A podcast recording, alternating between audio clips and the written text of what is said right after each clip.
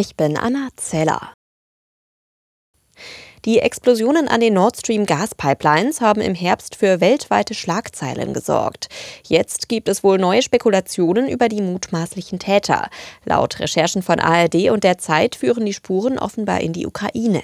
Seit Monaten wird schon ermittelt und jetzt gibt es Hinweise, dass eine pro-ukrainische Gruppe hinter den Explosionen stecken soll. Ob sie tatsächlich die Zerstörung beauftragt hat, lässt sich aber nur spekulieren.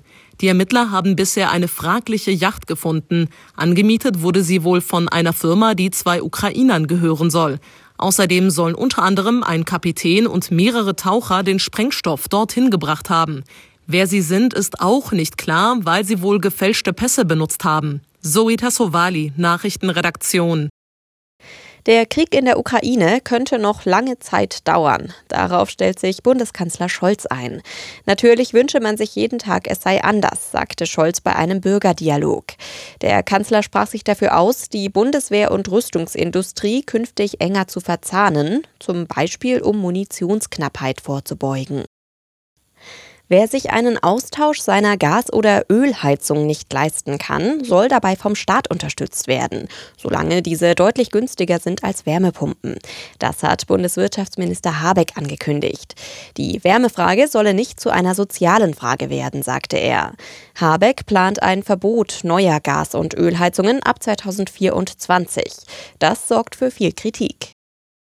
Mehr Tempo bei einer besseren Bezahlung für Frauen. Das haben Gewerkschaften anlässlich des Equal Pay Days gefordert. Der Aktionstag weist auf die Lohnlücke zwischen Mann und Frau hin. Bundesarbeitsminister Heil kündigte gesetzliche Regelungen an.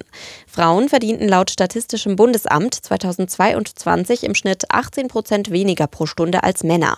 Auch weil sie oft in schlechter bezahlten Jobs arbeiten. Aus Protest gegen die geplante Rentenreform sind in Frankreich landesweit knapp 1,3 Millionen Menschen auf die Straße gegangen.